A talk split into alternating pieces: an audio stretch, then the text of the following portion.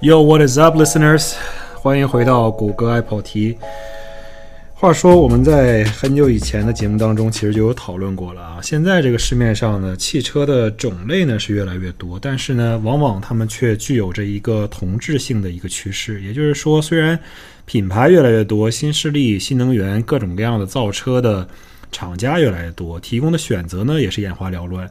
但是呢，往往呢，它们的造型和它们的功能，还有它们的一些性能上的体现呢，却呃不约而同的是朝着一个相似的方向发展。在这种情况下呢，就给我们这些消费者和汽车的驾驶者呢，选车的时候造成了很多的困扰和一些难题。我们在选车的时候呢，可能不光是要看这个车的性能表现和这个车的一些配置配方，很多时候呢，更多的是考虑这个车的美观和它的外貌啊。很多时候我们买车不得不承认自己就是外貌协会当中的一员。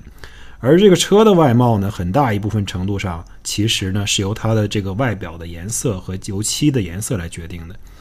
关于油漆呢，我本人虽然懂得去审美，但是呢，对于油漆的一些真正的这里面的科技啊和里面的学问却知之甚少。那正好今天呢，我就非常荣幸的有请到我的一位老朋友，也是老同学，他呢就在一个专门从事。给汽车厂商提供油漆的供应商里面工作了很多年，作为这一方面的一个资深的从业者，呃，我们今天非常有幸邀请到阿龙同学来给我们讲一讲关于汽车油漆的这些是是非非和里面的门门道道。我特别特别的喜欢这一期节目，因为我真的从这里面学到了很多东西，而且我们俩呢也很久没见了，这也是一次我们难得的一个。啊，聊聊天、叙叙旧的机会，所以呢，非常符合我们节目的主题。就是我们虽然目的可能是讲一些比较专业性的、有一定技术含量的话题，但是我们聊着聊着呢，说不定就跑题到一些没边儿没样儿的一些不太上道的东西上面了。如果大家觉得本期内容呢不是那么的专注于技术方面的一些议议题和技术方面的内容，也请大家见谅。毕竟我们这个节目呢，也不完全是一个。纯技术性的探讨，我们更多的是一个一个闲聊的形式。我们呢，真的是想到哪儿就聊到哪儿。那我现在废话少说，我们接下来就掌声有请我的朋友阿龙同学，给大家讲一讲关于汽车油漆的事儿。我觉得咱从这个开始吧。你们公司我看每年有一个挺有意思的一个研究报告，每年都会发。我看有的时候还有公众号什么的也发，就说。每年全球各地的流行的颜色是什么？汽车流行的色彩是什么？每年还都有一点区别，还挺有意思的。它应该呃是整个市场的一个统计吧，因为呃我们公司也有一些呃做颜色设计和开发的。嗯。然后说到这个颜色设计开发，其实还挺有意思。就是我去德国也有机会在这个我们颜色设计部门转了一圈儿。嗯。然后他们其实做一个颜色。有几种方向吧，一个是客户说，呃，比如说我想要一种什么样的感觉，基于现有这个颜色，我想要它有一些什么样的变化，嗯哼，然后或者说他这个颜色设计师，他会根据，呃，每年呃各个地方收集的数据吧，然后推断，呃，下一年或者未来几年他会这个颜色有一个什么样的流行的趋势，他会也自己去去调配颜色。啊，最有意思就是这个颜色的命名，因为，呃，有些油漆它的名字非常奇怪，就正常油漆可能有些是，比如说地名啊，然后呃加上这个颜色，然后有些是这个感觉加上这个颜色，你比如说什么，呃，目前有日落橙，然后还有一些就是奇奇怪怪的名字，像什么传奇黑，然后光子蓝。这种颜色，当时我就问了一下他们这个起名是有什么规则吗？是是根据这个颜色，还是根据你这个感觉？他说没什么规则，就是我我们这个同事的主观感受。比如说有一天他在这个呃街上看到了一个广告，感觉广告上有一个词就非常有意思，感觉用在这个颜色的命名上。挺有意思，这感觉真是像搞艺术创作，灵感来了挡也挡不住，但是就是灵感，你说是哪儿来的，他也解释不清楚。啊，对，这也挺有意思的。你不，你那颜色呃，本身颜色设计，我在想，它难道不是一个汽车 OEM 他们自己来决定的吗？有他们决定的，也有我们推荐的，就是他们会定义一些颜色，比如说他他说我想要一个呃这种紫色，然后我想要这个紫色大概是一个什么样的效果，然后我们公司就会根据他提供这些描述，然后做一些开发。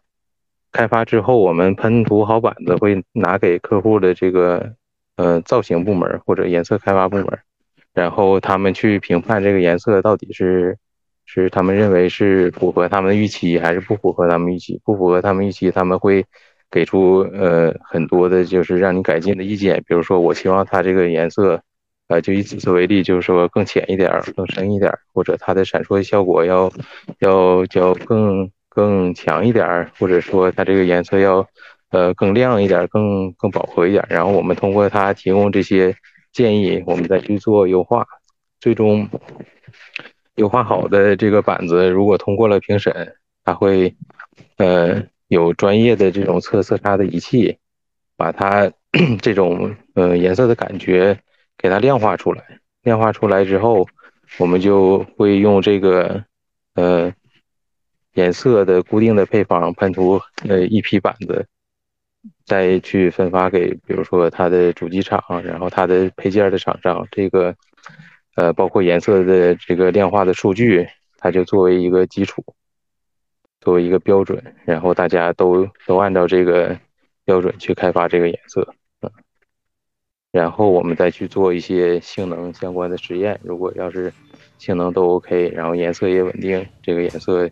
就要呃开始生产，然后拉到这个客户现场去进行调试，调试再没问题，它就开始量产。哎，我觉得这个太有意思，我刚才都没没好意思，就是去打断提问我的问题，因为我觉得这个事情真的是作为一个。怎么说呢？咱都是学理科出身的，呃，作为尤其是对于我来说吧，我个人本身有点色弱，我不知道你有没有印象。我本身看这个颜色，其实也是有点迷迷糊糊的。嗯，我觉得颜色这个这个世界对我来说，本身就是一个非常神奇的一个 一个世界。就是你让我去选一个颜色，我本身我也是就是因为我色弱嘛，所以很多东西我也没法去定夺。我就连做 PPT 的颜色，我都得看着数字选，你懂吗？就是像你说的吧，要把它量化，你知道吧？每一个色都有个色号，或者是红红红绿蓝红黄蓝的配比，的数字来显示，我才能把这个数字才才能把这个颜色选明白。然后刚刚你说到这个，我就突然想起来了，就是把这个颜色量化，其实真的是一个挺有意思的一个过程，因为毕竟你们是一个就是要量产的一个东西，所以你必须要把它保持一个。能够把它锁定住一个以数字为定义的这样的一个颜色，对对，它是可以通过仪器，其实是也是模拟，呃，你人的眼睛的一些感觉。它这个量化主要是它的明暗程度，它的这个红绿程度，它的黄蓝程度，然后加上它的这个色调，加上饱和度。其实整个这个仪仪器还还挺复杂，这一个仪器也在国内也要卖二十万左右。这听起来很复杂，给我装一个吧。我就要这样装上之后，我是不是就能看着颜色了？我给你加点价，你花三十万买，我赚十万。整的老大一个大电脑放在那儿，我天天背着它出门。呃，那个，哎，那像这种大家的颜色，对于颜色的设计和本身说到颜色设计这个概念，我觉得。这个概念一听起来就贼洋气，而且贼贼特殊，我觉得就不是一般的人能想象的一个工种。就是你们去设计一个颜色，这东西从哪儿开始呢？我觉得最基本的东西大家都可以知道了，就是黑白灰蓝，什么黄啊、红啊，我什么各种各样的颜色。而且呢，呃，现在市场上的很多主流颜色，不管是中国也好，美国也好，无非就是黑白灰嘛。这个是无论如何都是主流的颜色，但是你哪怕就是说，我们就以白色为例，哪怕就是白色，它其实有很多很多种不同的白色，对吧？嗯，而且它在随着时代的改变，这个白色的大家对白色的品味，我感觉也是在变化的。你像我个人的体验就是，比如说往回倒，假设三十年或者四十年，很多那种车的白色都是那种呃。米黄色，就是那种叫做什么呀？就是有一点点奶黄色的感觉那种奶油色的对，就是奶油色的感觉。现在这种白色的车基本上是见不到了，只有好像我印象中此时此刻，可能只有林肯它有这个白色，就是个奶不拉几的颜色。嗯，除了它之外，再没见到过这种奶不拉几的颜色。其他的白色都是就很白，就就要么就是很白，要么就是比如说珠光白，要么就是有一点点这些，呃，我我不知道除了珠光之外，白色有没有这种金属漆啊？我见珠光漆可能比较多一些，就有点闪闪的这种效果的白。嗯，对，最开始其实我在一一年进入这个行业的时候，呃，那种。纯色的白就是不带珠光效果的白是比较多的，然后慢慢就开始流行这种带呃珠光颜色的白，然后它的这个白的程度就像你说的，有的是奶白色，有的纯白色，有的可能呃稍微暗一点，有的有的可能亮一点，是是确实是在不同的时间是有变化的，包括这个之前我记得。最开始黑色和白色不用说了，这肯定是说从最开始到现在都是主流的大颜色。但是灰色其实是应该是近几年才开始流行的吧？我记得最开始的车很少有灰色的，主要是在一几年的时候银色还比较流行，但是现在银色的车就非常少见了。嗯嗯，大家的审美可能也在也在发生变化吧。而且现在。你说，而且现在就是越来越多比较个性的颜色，呃，也都流行起来了。比如说这个，呃，蓝色、呃，橙色、黄色，包括这个紫色、绿色这些颜色。嗯，这这些颜色有点过于骚了，我觉得。是。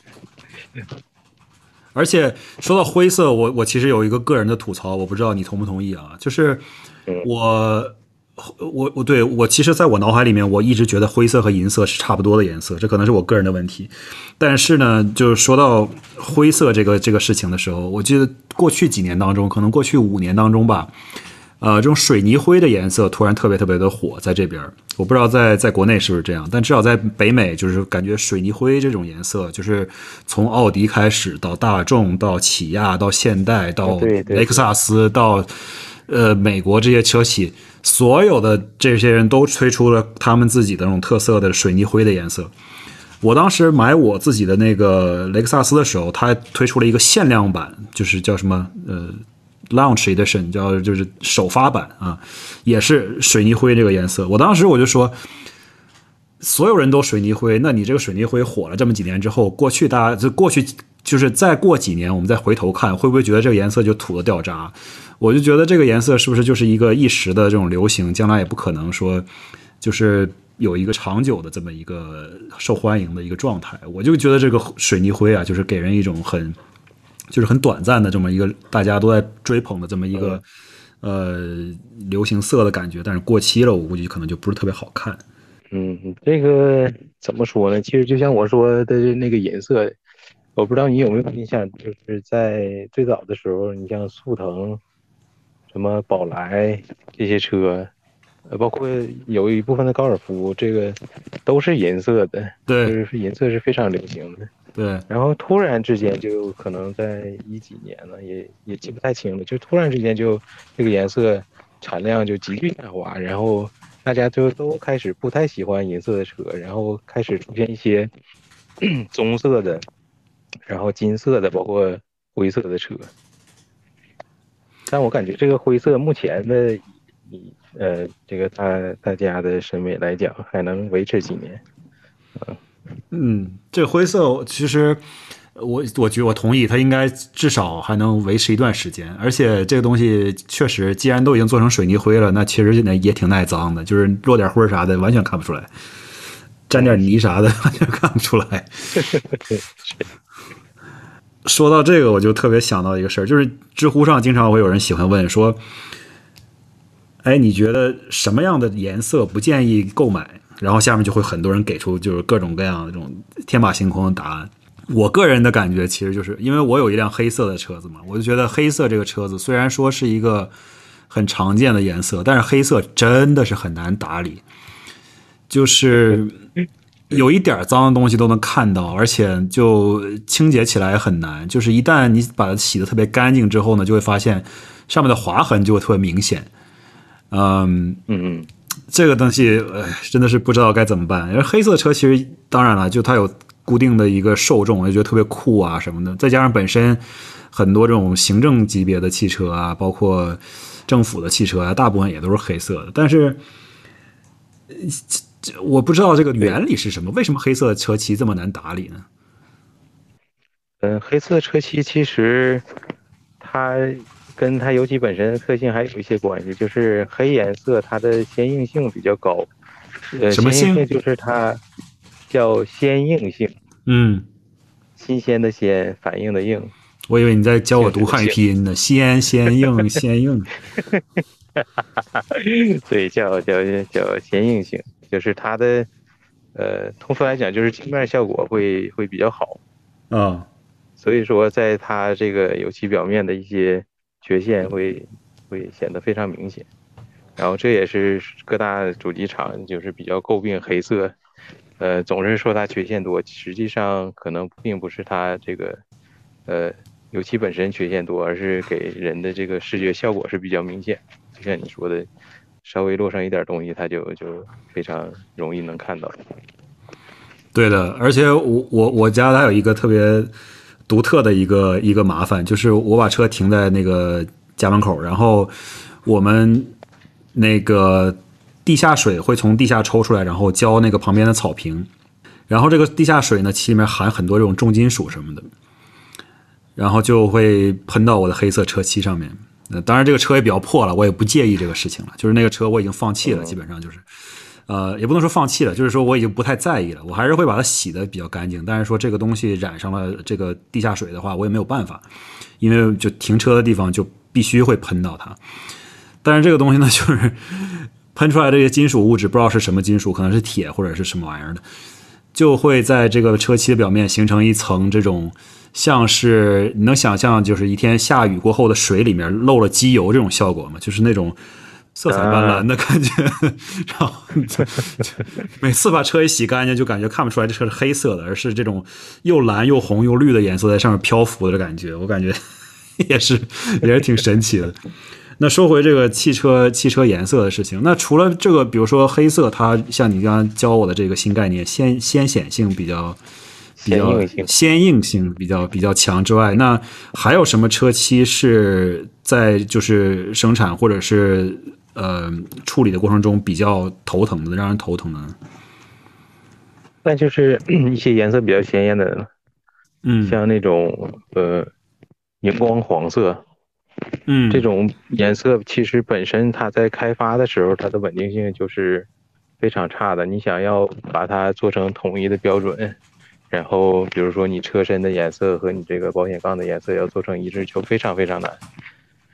是因为它是两种不同的材质吗？就是两个不同的面儿的这个表面的这种材料的成分不一样吗？啊啊对，有一方面这个原因就是，首先它呃颜色鲜艳的颜色，它本身它的色差就是它通过仪器去量化这个数字，它就比较难控制，因为它里面可能含有很多的这种呃呃鲜艳的色浆，包括呃这个鲜艳的珠光粉，然后你像这个它在车身肯定是金属的嘛，然后呃像保险杠，包括这个什么后视镜、门把手，这些都是塑料的件儿，它嗯这个颜色在不同的这个表面上，它的表现也是有差异的，就是比较鲜艳的颜色就更加难控制。但它难控制的就是主要原因就是，也就是说它越浅，就是越鲜艳的东西，它的这个色差就有可能就越大。嗯，对，这这个我倒真的没有想想象过。我因为黄色的车，说实话，这种鲜艳的黄色或者鲜艳的绿色的车，其实也蛮少见的，在大街上，好像都是那些，要么就是什么超跑啊，要么就是特别特别小的那种，比如说什么，我记得什么雪佛兰之前有一个什么 Spark 还是什么玩意儿的，就那种橙不拉几的颜色可以选装。现在好像我真的很少见到这种了。你能给我举个例子吗？什么车是黄色的呀？呃，之前我记得奥迪有一个，哎，是 Q 三吗？有一个什么黄色？哎，有点想不起来了，真是太多年了。就是我我觉得我能想象得到奥迪推出一个这种黄不拉几的车，我是觉得奥迪有可能会做这种比较闷骚的事情。不是作为一个比较闷骚的厂，做出一个比较明骚的事儿。嗯，这个颜色其实本身它开发就比较困难，有些嗯，在在开发的中途就开发不下去了嘛，就是这个颜色稳定性太差。嗯，所以说能真正能应用的，其实也是呃少之又少。哎，那你比如说，我再问一个相相相关的问题啊，就比如说现在很多这种大的这种所谓的。呃，豪华车品牌他们会提供颜色定制的这种服务吗？你比如保时捷什么的，他就说你你拿一块你想要喷的颜色，我就能按照你给我拿的这个样品，我给你制造出这个颜色来。那他这个流程，你们如果要去给这样的一个客户服务，那你们是怎么样去处理的呢？目前，据我所知，国内应该是没有这样的服务，但是在国外应该是有这种定制颜色。嗯，定制颜色就比较贵嘛。它如果要是说客户想要一个这个单独的颜色，它开发起来的应该是非常非常困难。我觉得可能有一些已经开发好的可以选的颜色，让客户去选。嗯。你说的是这这样的这样的，我所了解的就是我我只以保时捷为例啊，其他的我不是特别的，就是有听说他们讲这方面的故事，因为保时捷在这方面的营销做的比较好，可能我听到的故事也比较多。他就说他可能有两个级别，第一个级别就是叫做 paint to sample，就是你拿一个样板来，然后我按照你这个样板来喷。但是呢，这个 sample 这个样板呢，必须是某一种汽呃现有的车漆的样板。比如说，你想喷成现代索纳塔的颜色，我你就拿一辆现代索纳塔的这个颜色的色号或者什么玩意儿的，它可能按照这个给你喷。或者说你想喷成，比如说福特那个蓝色儿，它就按照那个福特的蓝色儿给你喷喷喷喷。你要购买这个保时捷，但是它第二个 level 呢，就是真的是呃全定制，就你想喷什么颜色，我就给你喷什么颜色。然后这个当然像你说的就很贵，具体多少钱我还真不知道。但是我听别人讲说，它的流程是，他要打造一个全新的颜色嘛，所以他必须打造这个颜色，然后收你两倍的价钱。因为什么？因为他先要喷一辆完整的样车，就是按照这个车上所有的零件完全喷下来，喷一辆样车，然后这样样车过关了，他才会再给真的喷到你的车上去。所以你要付两倍的价钱，这是我听到的一些就是大家讨论关于保时捷的这个全定制车漆的这么一个一个话题，但是听起来应该像是这么回事儿，你觉得呢？我觉得可以吧。其实我在那个德国的时候也也大概了解过一些这样的，但是主要是你说的第一种，就是他选现在这个车身上有的颜色，然后去。去喷涂，但是我不太了解，就是这种定制的颜色，它在性能方面有没有什么要求？因为你像你像保时捷是大众的嘛，然后呃，他们对于一个颜色的开发周期其实还是非常长的，因为它要满足很多性能的要求。嗯，就像最长的是应该是在呃是在佛罗里达做暴晒实验。嗯，这个周期就要做两年，就是把这个板子喷涂好了，然后放在那儿，要暴晒两年之后再去观察它的一些颜色呀、性能的一些变化。嗯，如果这些都达标了之后，它这个颜色才会进行认可，认可了之后才能拿到这个现场去做一个小批次，呃，比如说几百公斤喷几台车去做实验，然后再去在这个车身上去验证它的性能。如果全部都 OK 了之后，你这个颜色才算，呃，得到了一个，呃，类似于认可，然后你才可以在这个工厂进行生产。但是我不知道这种定制化的颜色，它是不是也需要有这样一个认可的流程？如果要是没有这样一个认可流程，包括其实它只针对一个特殊的颜色，色差要求也没那么多的话。我觉得开发起来可能还相对容易一点，但是你说如果要是按照这种流程去 开发一个颜色，可能需要两年甚至更多的时间。哎呀，这不就是传说中的这个豪华车品牌从来不坑穷人嘛，是吧？就专坑有钱人，是吧？你 你这个也不给你做品控，也不给你做包晒处理，也不给你做研发，就颜色喷上去，然后差不多是你想要的那个色儿就行了。这这个这个倒是听起来好像是一个智商税的感觉。呃。但也没有吧，我觉得就是正常来讲，它调一个颜色，比如说在用在一种品牌车上的这个颜色，或者同一类型的颜色，它其实大概是差不多的，它整个体系就是嗯不会出现特别大的问题。对我你说到这个就让我想到下一个问题，其实就是说你刚刚就是好几次提到了关于汽车这个颜色的叫品控也好，或者叫它的。怎么样能够审核过关也好？那么对于一个颜色的，就是车漆的这么一个产品，它怎么样来鉴定它好与坏呢？嗯，车漆其实分几部分吧，就是它有电泳漆，然后像传统的还有中途漆，然后之后是我们大家比较常谈到的就是颜色色漆，然后色漆上面还有清漆。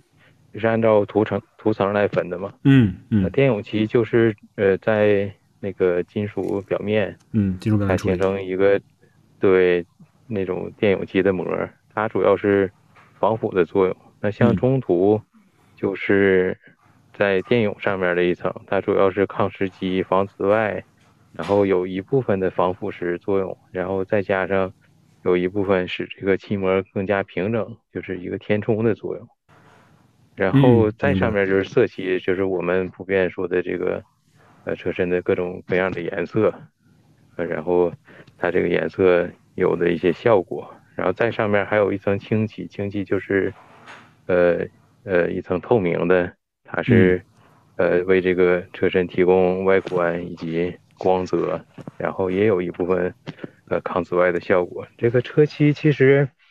呃，你像这些大比较大的品牌的厂家，尤其是那个国外的厂家，他对车漆本身自己就有一个非常严格的认可流程，以及它有一系列的这个呃性能实验的呃包括方法，然后标准，它是呃一个颜色开发好了之后，它要完呃完全遵照这个流程去对它进行实验，然后所有实验的项目通过了之后。然后才会给他一个认可，认可了之后才会在呃应应用到车身上。所以说这个呃正常来讲，你买这个大品牌的车，它这个油漆质量上是不会有什么太大差别的。嗯，呃目前目前 可能呃国内的一些汽车厂，它的认可流程相对来讲要比这个。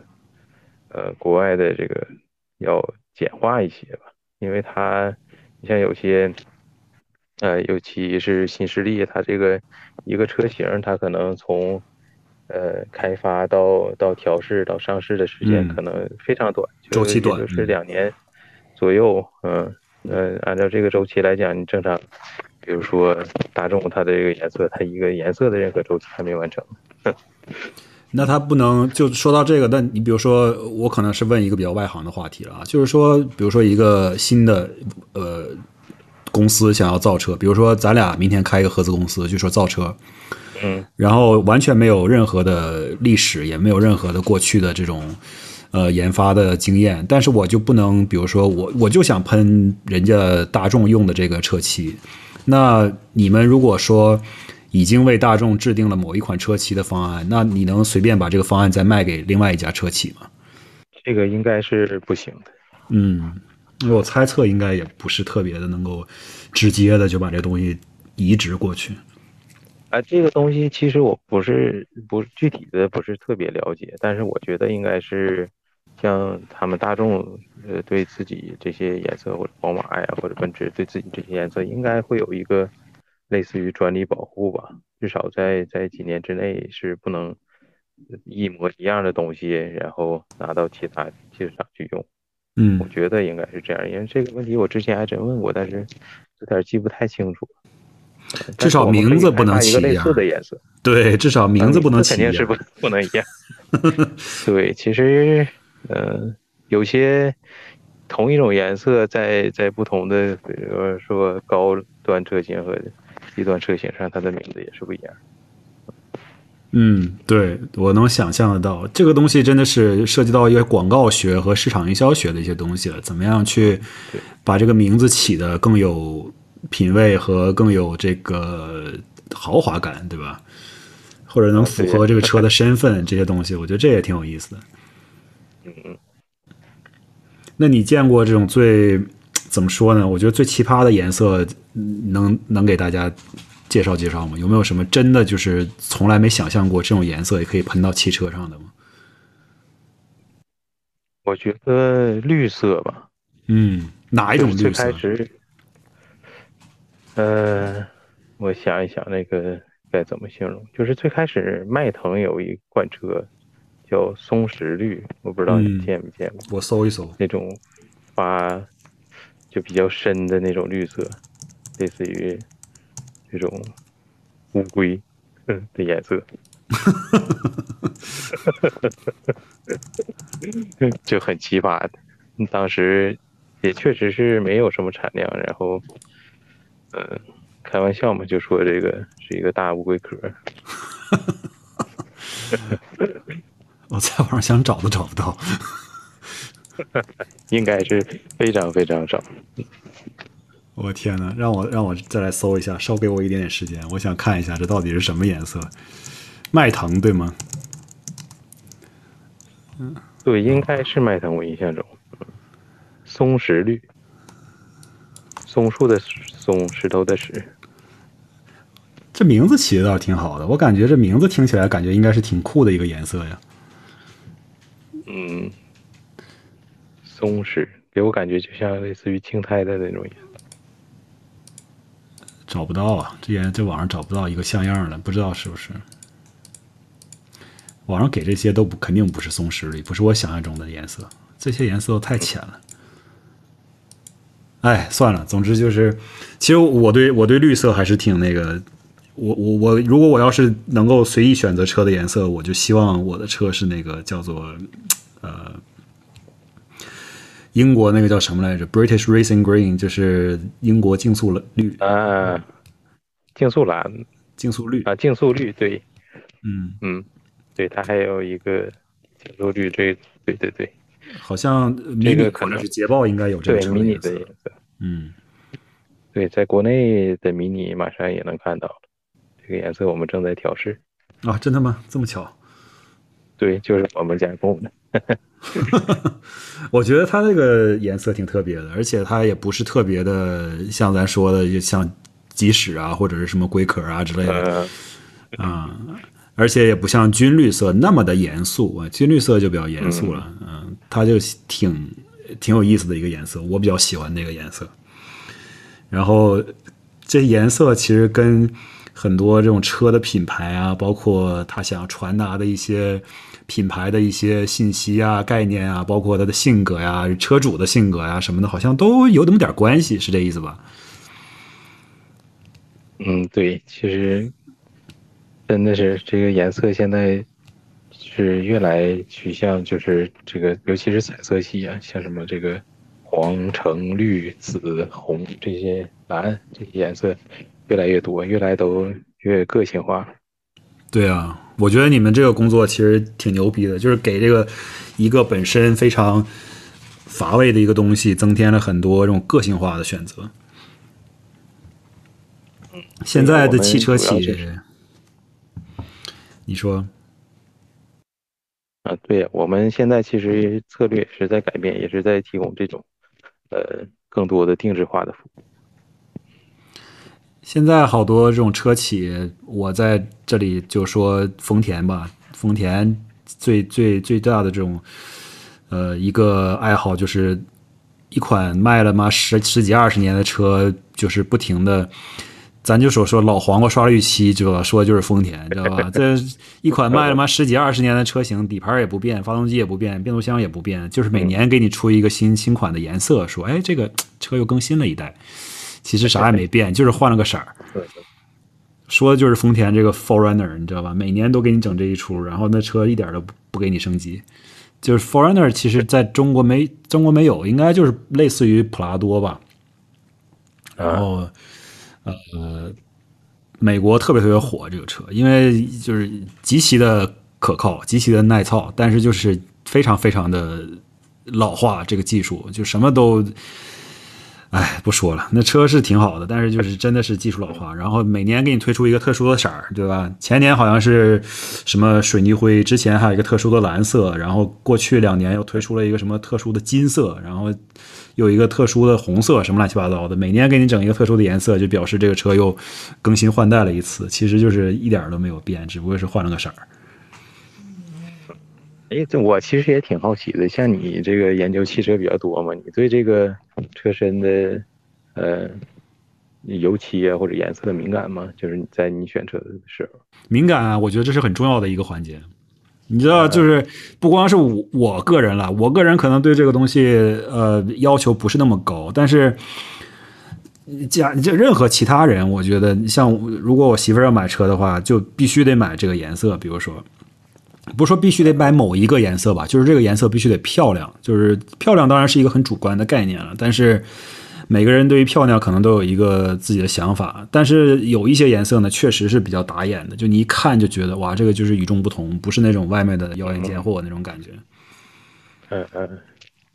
今年我们看上了一辆车，是宝马的那个叫做呃 Long Beach Blue 长滩蓝，就是一个有点浅，但是有点呃。怎么说呢？介于那种特别闪的蓝色和不闪的蓝色之间的那么一个蓝色，有点浅浅的啊，看起来就挺怎么说呢？呃，非常的风骚，非常的风骚，不太适合，不太适合我这个大老爷们开，但是我也开无所谓。但是他特别喜欢这个颜色。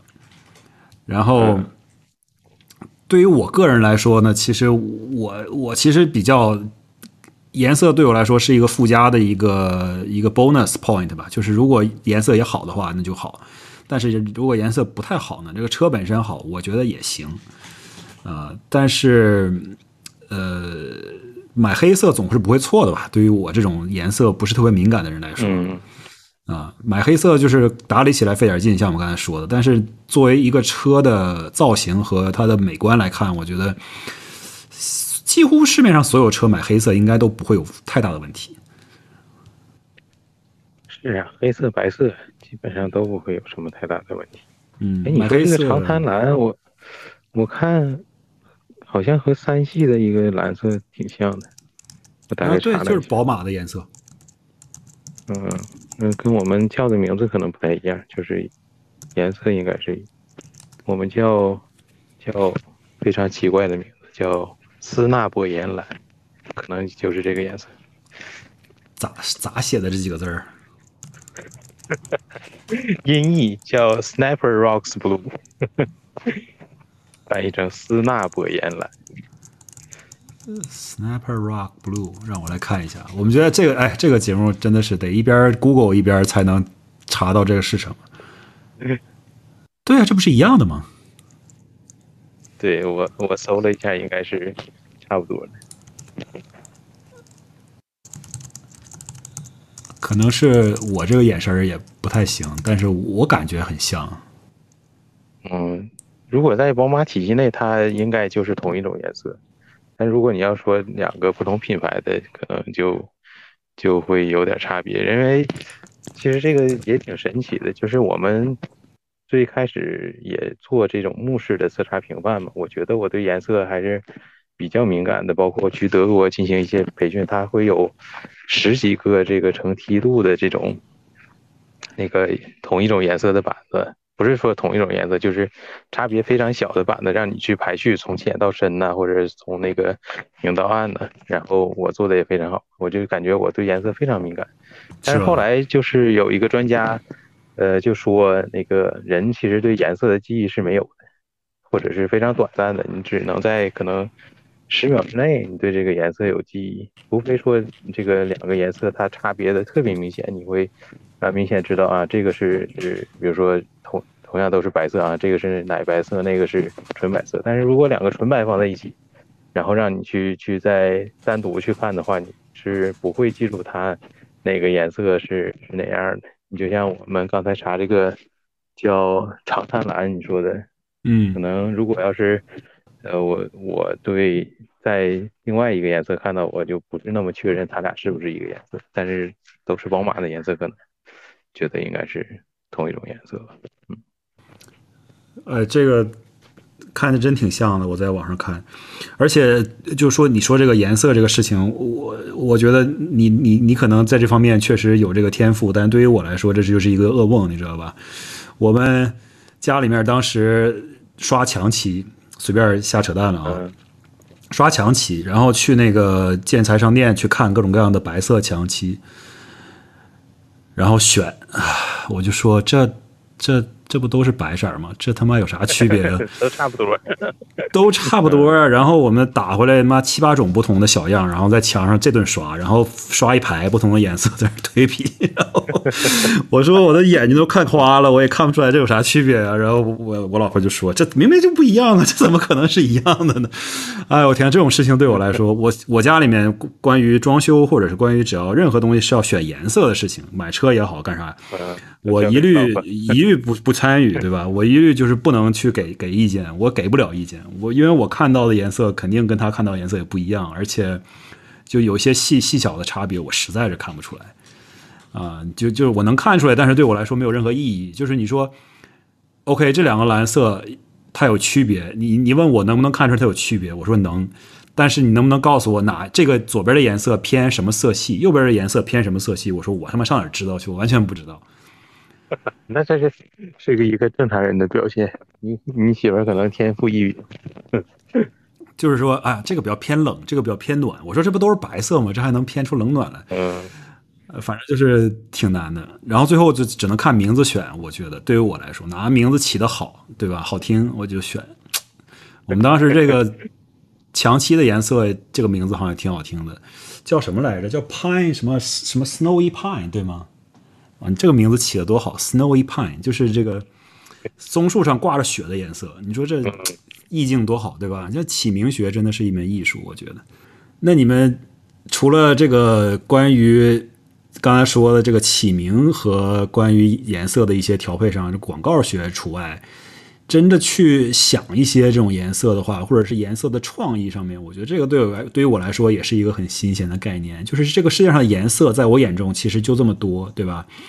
这主要的颜色可能就是什么红白蓝黑黄绿，还有什么这那个的，它是怎么样去调配出这么多的细节在里面？它又如果就是你说，比如说你问一个大家做一个 focus group 调查一些随机调查一些消费者，就大街上一人给两百块钱，说坐这俩小时跟我做一个调查，那这大街上随便找二十个人。他们又怎么样给你反馈出说他们能够脑子中想象出一种什么颜色呢？大家通过类比吗，还是怎么样呢？我觉得这个是很抽象的概念，对于我来说。对，我觉得也是很抽象的。我，嗯，如果说现在让我去去想象一种颜色，其实我是很难说想象一种非常独特的现在市面上没有的颜色，都是可能基于现有的颜色产生的一些变化。嗯而且你你又怎么知道每一年的颜色的潮流是怎么样，朝哪一个方向走呢？就是做做，比如说做你们行业的汽车颜色设计师，是不是每年也要去巴黎时装周参与一下，然后看看现在的流行的大趋势是啥？我不是我这个 我这个不是半开，我这是半开玩笑啊！我觉得有一定的真实的成分在里面，我觉得。没有没有有有真实的成分在里面。虽然说这个颜色设计部门我不是特别了解，但是其实我们也会参照参呃参考那个，比如说呃近几月的市场的表现，然后还会参考一些呃年度流行色，比如说我不知道有一个潘通，你知不知道？什么东西？哦，Pantone Color，我知道啊，嗯嗯，Pantone 啊 Color，对呀，它每年会发布一个流行色嘛，去年就是呃叫长春花蓝，那个类似于一个浅紫色。嗯。所以去去年其实好多汽车厂都在开发，就是类似吧，或者或深或浅，或者效果不一样的紫色的颜色，包括宝嗯。马可能在国内未来一两年吧也会上一个紫色，嗯，然后今年应该是一个红色吧，一个大红色那种中国红。嗯，我觉得这些就是方方面面吧，我们这些颜色设计师都会做参考。哎，像紫色和红色这种放在车上，我觉得还挺难的哦。你你你见过什么紫色的车吗？就是正常的原厂车漆的话，紫色真是之前很少见，但今年那个新就是新能源车有一款叫叫就长城车叫闪电猫，它有一个紫色，嗯，其他现在要想的话，真是很少。能够见见到紫色，红色其实还蛮多的，就是那种。呃，深红色呀，或者单色的艳红色，你像之前那个高尔夫 GTI，然后呃，还挺多的吧，红色，红色，红色的是，但是就看哪一种红吧，我觉得红色是一个就是传统的颜色了，应该是，呃，当年法拉利不是一水的红色，我我看到这个长城闪电猫这个紫色了，这个紫色说实话还挺漂亮的，我。啊，对，其实，在路上如果看到实车的话，是真是挺漂亮。这个挺意外的，而且它这个车的造型本身就像保时捷，再加上这个颜色，看着就更像保时捷。说是传传说中是保时捷的前设计师。好吧，我操，这个颜色挺亮的，但是是真的是非常的这个非常的骚气啊，这个颜色。有点像，就真的有点像保时捷的另一款颜色。就是最近有一款颜色特别的，在保时捷的这个话语里面特别火，然后叫做 Frozen Berry，叫 Frozen Berry Metallic。然后，但是它这个颜色就更粉一点儿。我不知道你有没有看过这个颜色，它这个就是。照片上可能也显现不出，显现不太出来，但是好像真车看起来就是就是粉色的，就是有点有点发冰冷的那种粉色，呃，粉紫色。嗯。但是图片上看起来像灰了吧唧的，就不是特别好看。对，这这些年粉色也有不少，嗯，就是反正早些年就从来都不敢想象在车上有的颜色都就陆续出现了。我记得最开始。我们就是有一个呃化妆品公司叫梅林凯，嗯，现在好像也也有些负面新闻什么的。他最开始为员工定制的那个粉色的速腾吧，叫梅林凯粉，非常浅的一个粉色的车。那时候真的是在大街上看着这个粉色的车，大家都觉得非常奇怪。现在以为是贴了一层膜呢。嗯，对。现在这个各种各样颜色在大街上看到，也不会觉得特别奇怪。哎，太有意思了！但是也也就是这种比较出位的品牌，或者是一些比较特殊的个性化的品牌，他才敢做这些事情。就这个闪电猫什么的，那显然是，咱不说这个性别的一些呃刻板印象吧，但是这个显然是针对偏女性化一点的观众群体的。嗯，它主要就是粉色、紫色。而且它这个品牌，我不知道为什么，好像真的，它是不是本身就说自己是一个为女性打造的品牌来着？哎，那我是记错了，那是欧拉，好像是欧拉是那个是说自己是专门为女性打造的这么一个品牌。对，它这个闪电猫也是欧拉旗下的，欧拉哦，是吧？是吧？哦，欧拉好猫，嗯，啊，就各种各样猫系列的，就是都是欧拉品牌的，是吗？我现在对于这个国内的一些。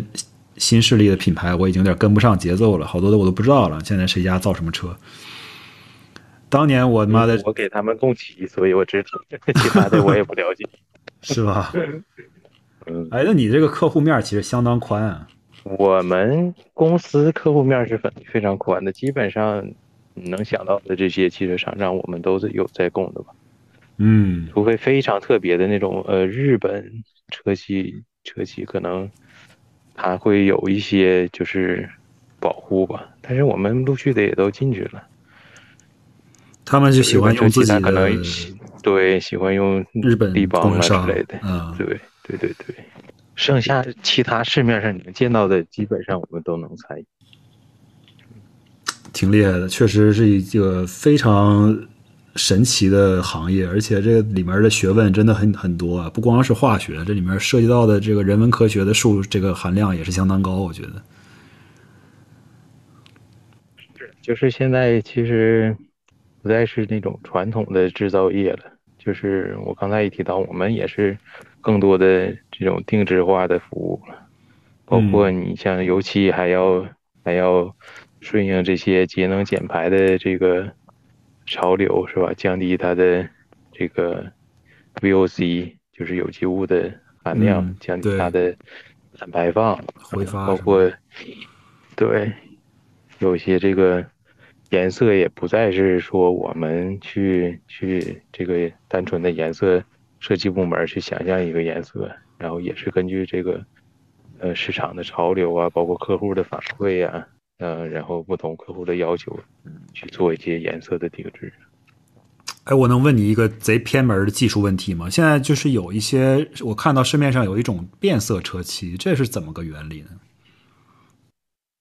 就是它从不同的角度看，感觉是颜色是完全是不一样的那种。我来找一找这车是什么样的。是这个，我我之前也。也大概看过，但具体的原理我还真不了解，因为目前在国内还没有这种变色的车漆。那我能想象到的可能是通过不同的这个珠光粉，然后铝粉的搭配，导致它在在不同的角度会呈现一个不同的颜色吧。就是目前我们提供的车漆也会有这种我们叫。叫同色异谱的现象，就是在不同的光源下，嗯，它会呈现不同的颜色。但当然，这是一个一个坏处，就是正常来讲，呃，不应该出现同色异谱，尤其是它，比如说车身和这个保险杠的搭配的情况，它不应该在不同的光源下呈现出不同的颜色，那样你就看着就就会有非常明显的色差。那我不知道那种变色色车漆，它具体是里面有什么东西导致它在不同的角度下看起来是不一样的。但我觉得应该能能查到吧，在网上原理。回头我找一找，因为我觉得这个东西不是特别的，怎么说呢？不是特别的能够有实际的应用价值。我感感觉就是你，你就说到这个，因为我我这个人喜欢什么呢？就是买一辆车就持有的时间比较久。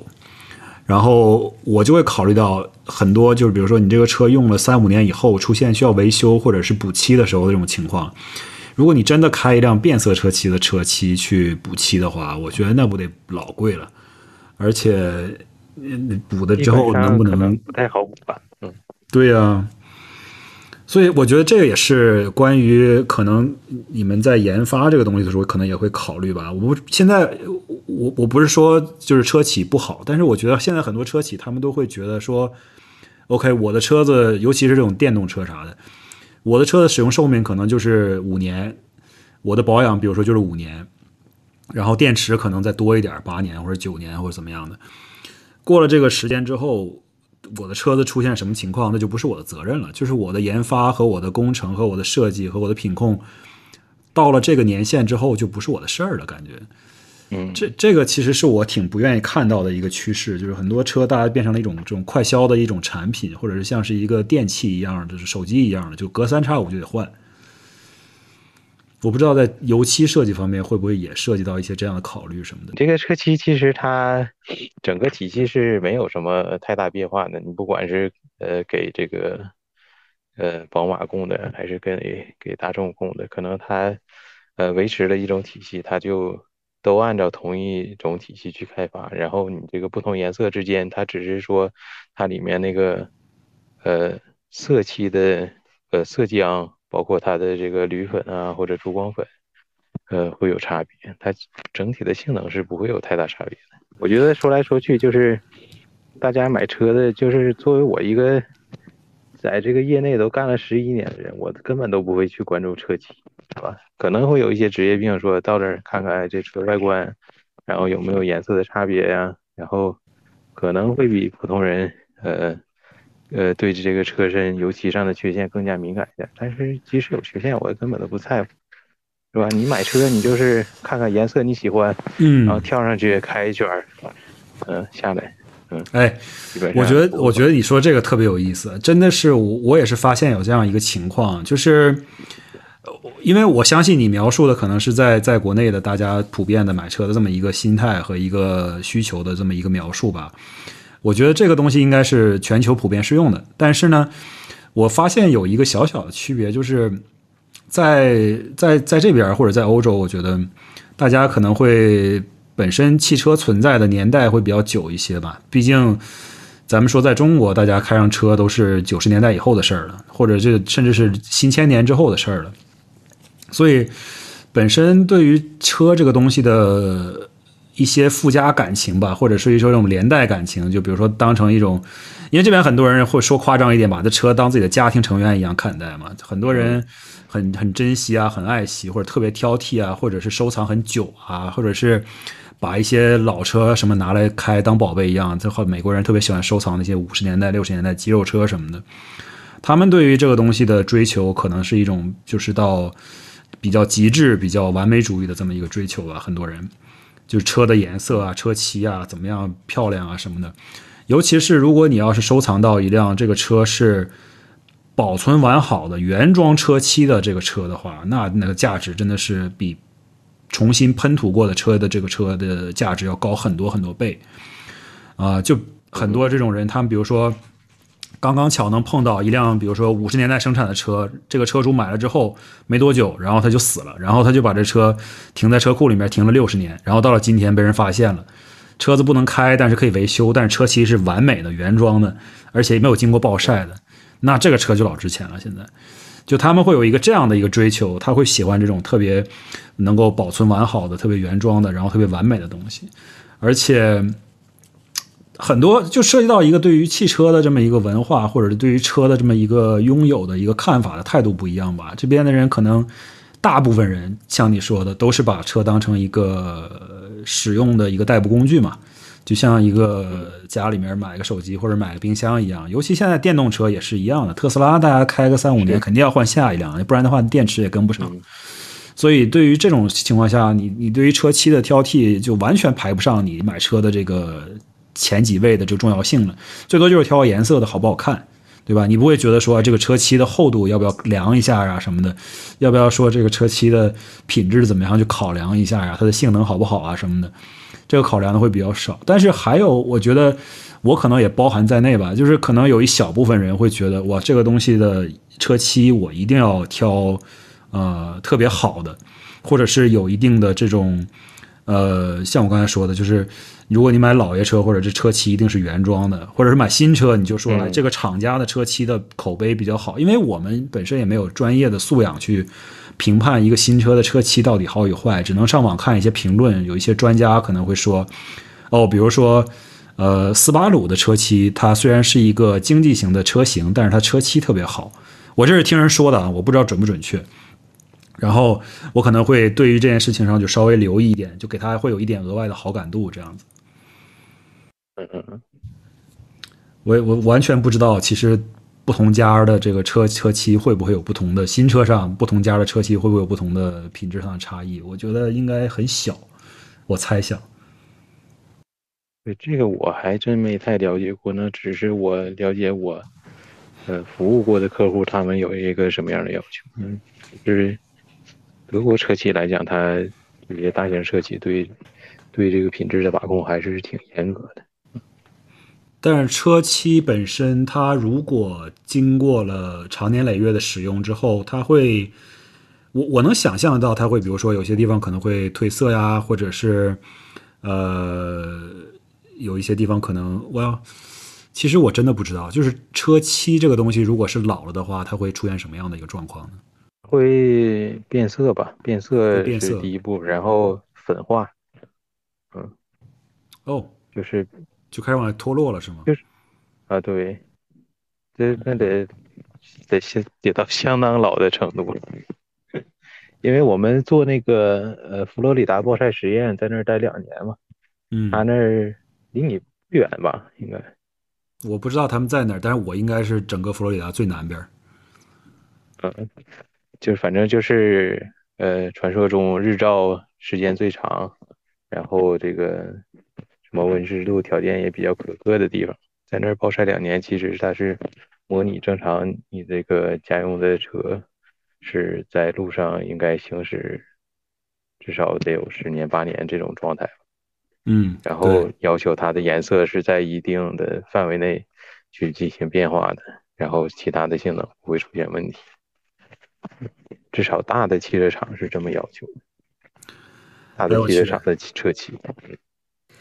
我听你这个，我心里面都一颤啊！你说你们在佛罗里达做这种暴晒实验，我他妈天天开车就在佛罗里达出行，我的车里，对，我的车漆他妈天天经受着最严重的考验。呃，对，可以看看。嗯，幸亏妈的上班的时候都是停在车库里边。那也无所谓，你这个车其实都是一台车，你也不能说光晒个前盖或者光晒晒个前翼子，是吧？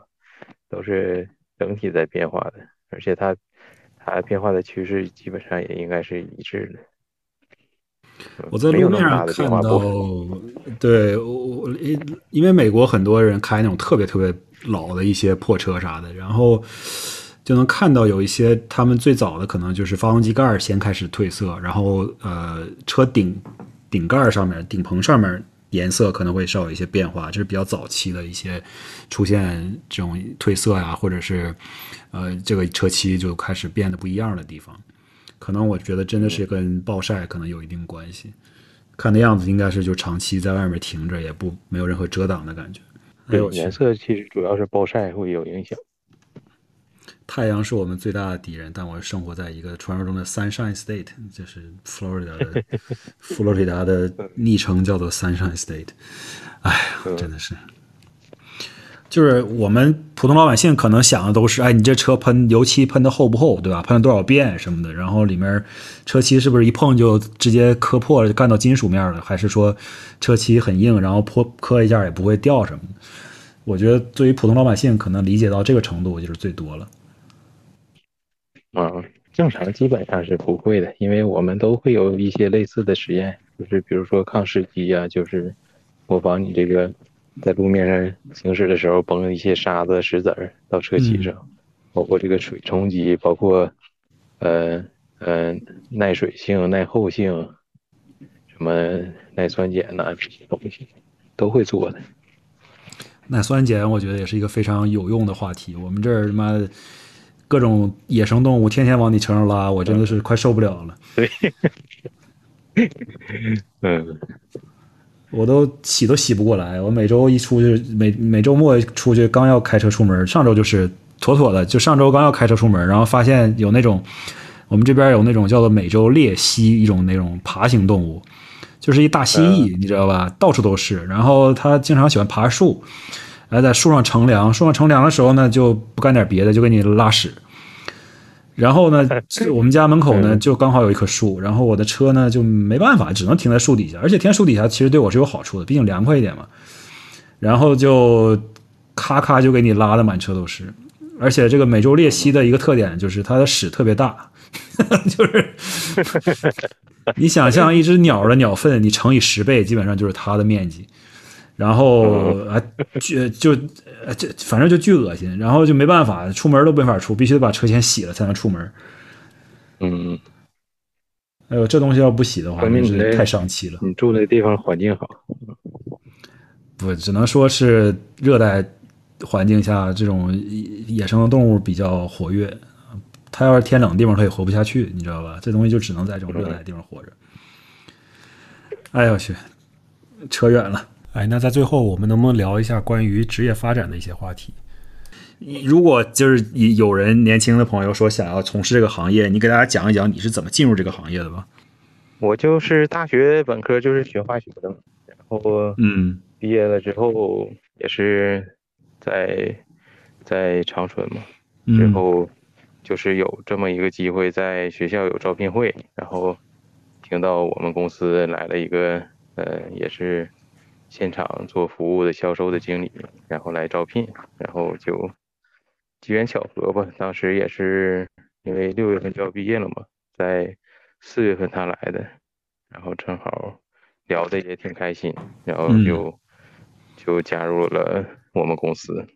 之后是在长春，最开始就是做现场的技术服务，嗯，技术服务就是比如说这个油漆到现场了，我们。呃，调整调整这个油漆的呃粘度啊，调整调整它本身的颜色呀，再就是调整啊这个喷涂机器人的参数，嗯，包括帮助现场分析一些缺缺陷产生的原因。嗯，就其实这个是挺技术的一个活儿。对，说技术也技术吧，然后主要其实还是凭一些现场的经验，因为现场也有一些那种比较有经验的老师傅当时带着嘛。明白。然后中间也是大概做了一年半左右，之前一直就是做最基础的技术服务工作，然后到一年半之后开始做现场的呃主管，就是带技术服务的团队。之后，呃，大概三年三四年之后就有机会去到德国待了一年，也嗯是去到我们公司的总部，然后在呃不同的部门，呃，就是包括就文化学习一下，呃嗯，对，各种的各样的实验室，包括电影的实验室、色机的实验室、氢气的实验室，包括在呃德国的客户现场，就都转了一转。那你觉得当时好玩吗？在那边？好玩，德国是真是一个挺好的地方。当时在那儿待了一年，就有想法看看能不能在那边找个工作，但最后还是这个能力有限的。我觉得这个其实也不是能力有限了，这只要在海外待过一段时间的人都明白，其实各个国家都有它的壁垒，工作上的壁垒，还是行业上的壁垒，或者是学历上、签证上，有很多很多的东西要卡着你。想要在一个不同的国家留下来，其实也不容易。嗯，尤其是一个说不同语言的国家。嗯，那你你到那边去，大家交流主要是用英语还是用德语啊？主要用英语，德语，对，会的比较少，因为到那边儿，嗯，待的也不是一个地方嘛。最开始可能两个月在同一个城市，然后嗯也是公司给报了一个德语班儿，学了学，之后换城市了就，就基本上就中断了。嗯，再一个，平常大家交流都用英语，德语偶尔说一说吧，但现在也都忘得差不多了，过了 几年了，六七年了，我只能现在只能记住你一些那个基本的发音规则。像你有一期节目，我刚才说这个这个汽车厂的。呃，哦汽车品牌的 这发音发音规则 什么对，什么大众、保时捷这些，嗯，呃，我这个纯属班门弄斧。对他这，呃我我感觉基本上就是他怎么怎么写出来的就怎么拼就行，差不多是这意思。对对对，嗯，哎，那你再说说他当时去到那边，因为哇，这个公司其实我们不说，大家可能现在有猜到是什么公司了。不过这个公司是巨大，就是是一个特别特别大的化工公司，它有很多很多的业务项目。作为我们这一个纯外行人来啊，就说这个公司它本身是一个化工厂，不是一个化工厂，就是一个化学为主为主轴的这么一个公司。那啊对，它在德国或者是它在中国，它之间的这些部门是怎么样就是划分的？你去那边的部门跟中国的部门是有什么不一样的吗？你到那边就是一个，当然是一个轮转学习的过程了，但是他到那边去主要都给你介绍一些啥呢？因为我去那边也是主要是去呃车身涂料的事业部，他们那边的整个组织机构其实和我们中国呃是差不太多的，就是这面其实也是仿照那面，就是包括各个呃涂层的实验室，然后包括像我们这种呃叫客户部门，就是销售连带着现场的这个技术支持，嗯。然后，但德国还有一些呃研发的同事，呃，包括他的修补器事业部也在和我们车身期是在一起，嗯。基嗯，本组织架构是差不太多的。修补漆是有一个专门的部门吗？对呀，修补漆是有专门的部门，因为我就从事这个行业嘛，其实平时什么同学朋友最多的可能就是跟我说给我弄点原厂漆什么的，但是修补漆其实和 我们正常提供在这个主机厂喷涂的油漆是不太一样的，它我们都是用高温烘烤，然后你们在这个四 S 店做修补都是用低温的漆。对我能想象，它本身包装肯定也不一样，处理的方式应该也是不一样，像你说的。嗯，对，而且修补漆，我相信可以，就是修补的效果咱暂且不谈，但是修补漆可以拿给一个普通人，比如说你我，都可以自己去摆弄两下，可以自己去试一试。啊，对呀、你试过吗？我我我买过一个，但是我还没有试呢。我最近也也是有点忙。其实说到这儿，我就想起来这件事，我还没干呢。哎呀，我之前你干了一件特别傻逼的事儿，就是我呃，说起来都让人笑话。好好的在那儿洗车，洗车洗的贼贼贼干净，然后我就忘了我的那个雨刷器是抬起来的，因为我在洗玻璃嘛，然后我就把雨刷器给抬起来了。嗯然后我这个时候又想要洗一下这个发动机盖的下下下边缘，然后和发动机舱内的一些金属表面，然后我就把发动机盖儿给打开了。嗯然后以下来的结果你就可想而知，这个机盖子的边缘一下就卡在了那个那个雨刷器上，然后就撞掉了一块漆，而且这个漆漆破的这个地方刚刚好是在这个发动机盖的边缘上。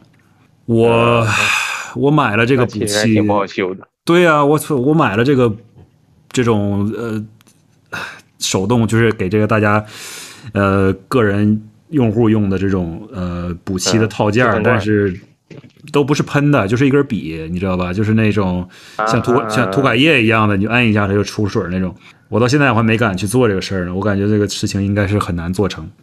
哎，想想就觉得特别恨自己，妈，怎么当时脑子那么混？